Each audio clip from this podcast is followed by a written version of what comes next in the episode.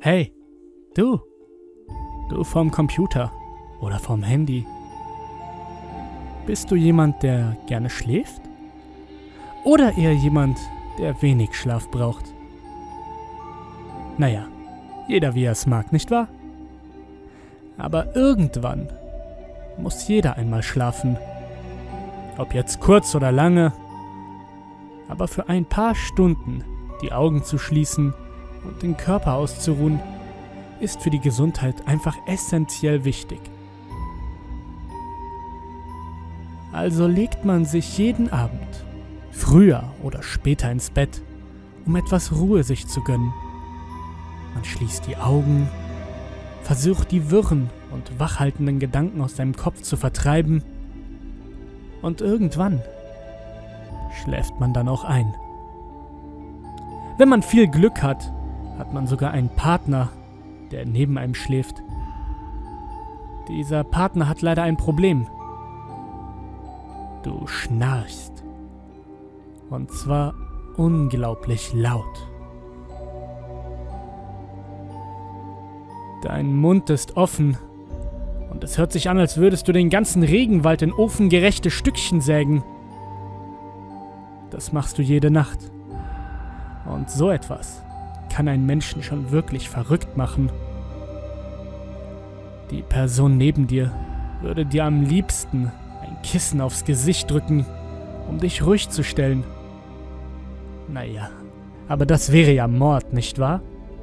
Also verzieht sich deine Partnerin bzw. dein Partner aufs Sofa und lässt dich alleine im Bett schlafen. Das Sofa ist zwar nicht so bequem, aber da findet man wenigstens ein bisschen Schlaf. Denn der ist ja fundamental wichtig, wie wir gerade schon festgestellt haben.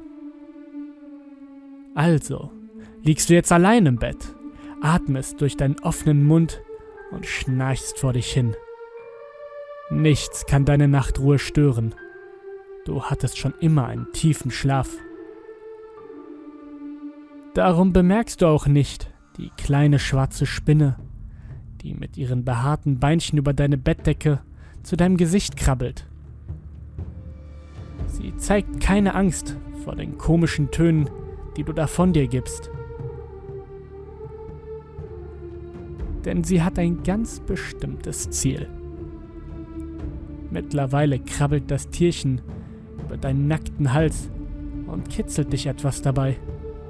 Darum bewegst du deinen Kopf in eine andere Position. Doch selbst das stört deinen Nachtgast nicht. Sie krabbelt immer weiter über deine Kehle, dein Kinn, bis zu deinem weit geöffneten Mund und beginnt dort einen Kokon zu spinnen. Diesen legt sie ihre Eier ab. Das alles dauert nicht sehr lange. Und durch deinen tiefen Schlaf bekommst du nichts davon mit. Nachdem die Spinne ihr Werk vollendet hat, krabbelt sie wieder aus deinem Mund heraus und verschwindet in der Nacht. Der Kokon liegt auf deiner Zunge. Irgendwann muss der Körper den angesammelten Speichel schlucken diesem Zuge beförderst du auch die Brutstätte der Spinnen in deinen Magen.